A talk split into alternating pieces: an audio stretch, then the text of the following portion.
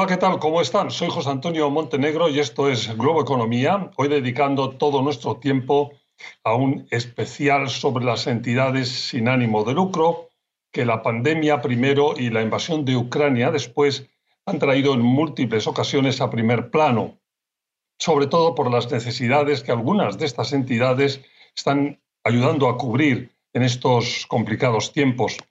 No se trata de que las entidades sin ánimo de lucro sustituyan el papel de los gobiernos o de las instituciones públicas internacionales. Pero más allá de cualquier polémica o de cualquier debate, lo efectivo es que eh, entidades sin ánimo de lucro, fundaciones dedicadas a temas pues, de salud pública o, de ayudar a, a refugiados en el mundo, por ejemplo, están haciendo una muy valiosa labor. Y por eso nos ha parecido que era un buen momento para saber más de este tipo de entidades, de su regulación y de su potencial futuro. Hay más de dos millones de organizaciones de ese tipo en Estados Unidos. Para que tengamos una aproximación de su peso, suponen en este país el 6% del PIB. Algunas son grandes e internacionales, pero muchas, muchas, la mayoría de ellas son de tamaño pequeño, mediano. No vamos a hablar mucho más de eso. Algo importante es que hay abundantes modalidades de entidades sin ánimo de lucro. El IRS, es decir, la, autoridad eh, tributaria de este país, clasifica un total de 25 categorías distintas en ese eh, tipo de, sociedad que están exentas de impuestos. Como vamos a ver enseguida, la estructura de esas empresas y de sus gobiernos corporativos eh, no son muy dispares del resto de las compañías privadas pero tiene siempre la peculiaridad de que sus estatutos deben estipular con claridad los fines caritativos de la organización. Las entidades sin ánimo de lucro pueden ir desde cubrir necesidades de salud pública a otras de índole artístico cultural y, como decía antes, con mucha frecuencia son objeto de polémicas cuando se trata de cubrir determinadas necesidades públicas. Pero es importante siempre tener claro su papel complementario, que en una sociedad eficazmente organizada es, en todo caso, una actividad bienvenida por la aportación que, como digo, cuando están bien dirigidas, definidas y gestionadas, llevan a cabo. Las entidades sin ánimo de lucro, definitivamente protagonistas en tiempos difíciles como los actuales, pero pausa rápida y a la vuelta nuestro especial sobre ese tipo de sociedades, con la ayuda de mi invitado hoy, Andrés Gil, consejero senior del bufete internacional de abogados Davis Polk. Enseguida, aquí en Globo Economía.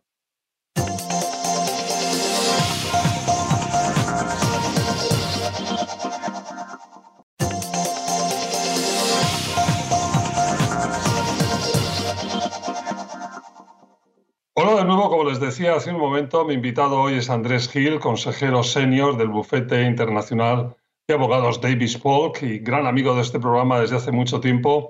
Andrés, bienvenido a Globo Economía. Muchísimas gracias, José Antonio. Un placer estar nuevamente contigo.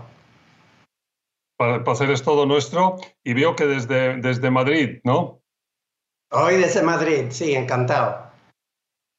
Estupendo. Pues vamos a dedicar el programa, como decía en mi introducción, a un especial sobre entidades eh, sin ánimo de lucro, porque eh, tenemos la sensación de que no se sabe, que no conocemos lo suficiente de ese tipo de, entidades y sin embargo en estos momentos en los que vivimos con tantas turbulencias, con tantos problemas, la pandemia, la guerra en Ucrania, en los momentos difíciles es cuando se pone más de manifiesto la importancia que tienen este tipo de entidades que a veces, bueno, eh, están rodeadas de cierta polémica sobre qué es lo que debe de cubrir la, la, cosa pública y qué debe cubrir la, iniciativa privada, pero que en todo caso son bienvenidas porque es algo complementario, es algo que suma, es algo que aporta. ¿Es así, no, Andrés? Eh, definitivamente. Yo creo que ah, ah, tienen un papel muy importante de lo que es ah, la economía en general, pero también en atender las necesidades que surgen dentro de comunidades y, ah, y, hasta dentro de países. Como bien comentaste al principio, la vemos de, diferentes tamaños y, en diferentes actividades, ah, atendiendo necesidades que a veces el Estado o que otros no son capaces o no tienen los medios para hacerlo de la misma manera. Cuando decimos, eh, para un poco centrar el tema, cuando decimos entidades sin ánimo de lucro, ¿de qué estamos hablando fundamentalmente, Andrés? Pues yo creo que estamos, estamos hablando de entes de que tienen un fin caritativo, una misión muy explícita en sus estatutos de atender ciertas necesidades, ya sea en el mundo cultural, educativo, religioso, y debemos subrayar que no quiere decir que no pueden tener ganancias, es decir, que no, que, no quiere decir que no pueden generar dinero. De hecho, un 50% de, de, de, sus actividades son financiadas, autofinanciadas por, por, por ellas mismas y el resto viene de donaciones. Lo que lo diferencia es que no pueden distribuir esas, ganancias a sus miembros como pudiera ser en una empresa a los accionistas. Un tema importante es el peso que tienen en países como este, por ejemplo, en Estados Unidos. Yo daba un dato que en este país hay dos millones, entiendo, ¿no? Dos millones de organizaciones en Estados Unidos, ¿no? que son de tamaños muy distintos, ¿no? Eh, sí, pero y lo importante también ahí a subrayar es que si bien hay dos millones y todos conocemos las grandes, la Cruz Roja, Médicos Sin Fronteras, etc., el 92% de todas esas organizaciones sin fin de lucros ah, son relativamente pequeñas, no tienen más de un millón de dólares, por ejemplo, en, sus ah, gastos operativos. Y, por lo tanto son bastante eh, específicas en las necesidades que atienden en sus localidades. Eso es tremendamente importante, es que bien que lo subrayes, que al ser muchas veces pequeñas, eh, responden mucho a necesidades de cubrir eh, lo que tienen alrededor. O sea, es, un proceso de, creación, de, de surgir en, el, en la sociedad tremendamente unido a necesidades muy puntuales, muy concretas y que luego es una gran satisfacción ver que se pueden ir, eh, bueno, paliando, mejorando, yendo al objetivo que, que, sea, ¿no? Sí, y que crea cierta conexión definitivamente con la comunidad también dentro de ah, estas personas que están involucradas con las organizaciones atendiendo a los problemas que, que, que pueden ir surgiendo, ¿no? Bueno, vamos a tener que ir a una pausa, lo vamos a hacer, pero cuando volvamos nos ocupamos del tema de la regulación, de cómo es su gobierno corporativo y de las ventajas fiscales, de cuáles son eh, los básicos de la estructura de estas entidades que llamamos sin fin de lucro. Sigan con nosotros, Globo Economía.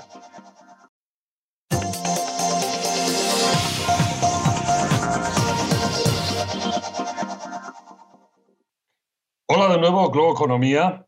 Estamos hoy con Andrés Gil, consejero senior del Bufete Internacional de Abogados Davis Polk. Estamos hablando, estamos haciendo un especial sobre entidades sin ánimo de lucro, intentando entender lo más importante de este tipo de organizaciones. Y en este bloque decía Andrés que nos queríamos centrar un poco y que nos explicaras los básicos de la regulación, del gobierno corporativo, de las ventajas fiscales.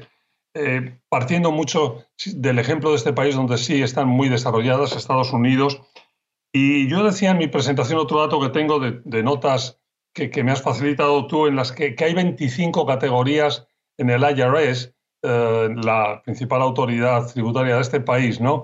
Eh, ¿Cuál es un poco lo, que las, o sea, ¿qué, tienen en común? ¿Cuáles son las grandes diferencias? ¿Cuál es ese marco de, tipo de entidades eh, sin ánimo de lucro? Pues, pues, primero que nada, eh, estas organizaciones eh, se establecen pidiendo al IRS que la reconozca como una entidad sin fin de lucro y por lo tanto exenta de impuestos y si, y, si conlleva, porque tienen uh, un fin caritativo, educativo, cultural, que también uh, esa, esa exención este, le uh, preste una deducción fiscal a sus donantes. Esto se lleva a cabo mediante una solicitud a la, al IRS en la cual se les entrega los estatutos de la institución a, ser formada su misión muy explícita hasta una, eh, especie de presupuesto ah, por adelantado. Eh, el IRS lo estudia, levanta dudas, ah, preguntas, aclaraciones y eventualmente decide si otorgar o no ese reconocimiento. Una vez hecho esto, también hay un compromiso de presentar un informe anual en un formulario 990 al IRS de todas las actividades que esa institución ha llevado a cabo durante ese año. Ese formulario está disponible en la web del IRS para garantizar la transparencia y eh, por lo tanto es absolutamente público. Uno puede ir y ver, por ejemplo, para Amnistía Internacional exactamente quiénes fueron los donantes, cuánto fue, en qué lo, en qué lo gastaron, qué actividades llevaron a cabo, etc.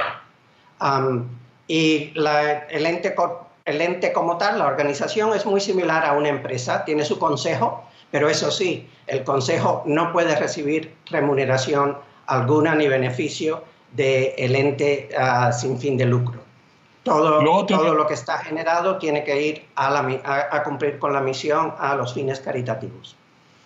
No, estaba, saltaba ahí porque decía que luego tienen también determinadas limitaciones en los eh, tipos de actividades que pueden hacer. Por ejemplo, yo he visto el tema del lobby, no se puede, no pueden hacer lobby, ¿no? No pueden participar. Exacto, eso, es muy importante, porque eh, la, la, idea en general es que se le está dando esta exención fiscal porque se están atendiendo unas necesidades de, de, la comunidad. Ah, pero no puede ir más allá de que estén activamente participando en campañas políticas, en haciendo lobby, etcétera, porque ya entonces pasaría a otro, a, otro esquema, ¿no?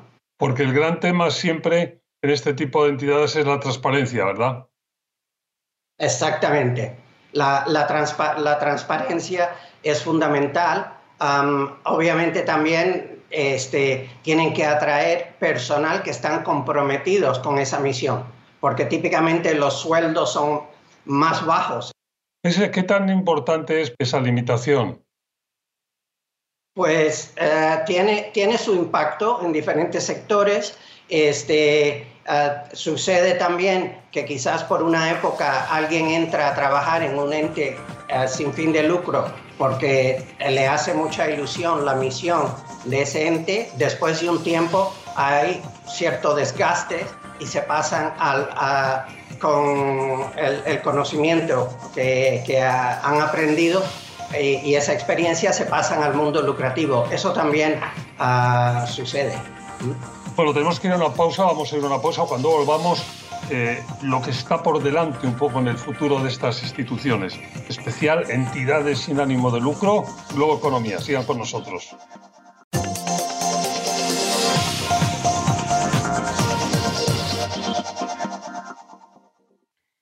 Hola de nuevo, Globo Economía, especial entidades sin ánimo de lucro, con Andrés Gil, consejero senior del bufete internacional de abogados Davis Polk en este bloque decíamos, Andrés, que queríamos ocuparnos un poco, bueno, de lo que está por delante en este tipo de instituciones, ¿no?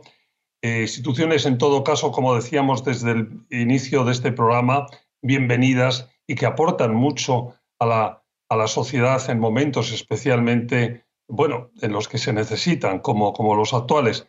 Y no se puede dejar de, de subrayar la importancia que tiene, que es lo más, desde mi punto de vista, y te pregunto también lo más importante en este tipo de entidades, que es que suponen algo tremendamente positivo por parte de la sociedad. Son iniciativas que, con independencia de la complementariedad, de que hagan más falta, menos falta, es eh, un tipo de personas que deciden que encuentran un nicho, un, algo en lo que pueden colaborar y deciden eh, bueno, dar parte de su trabajo, de sus vidas, con una remuneración más pequeña en este tipo de sociedades, de, entidades, que siempre aportan, ya sean, eh, estamos viendo... Y es absolutamente...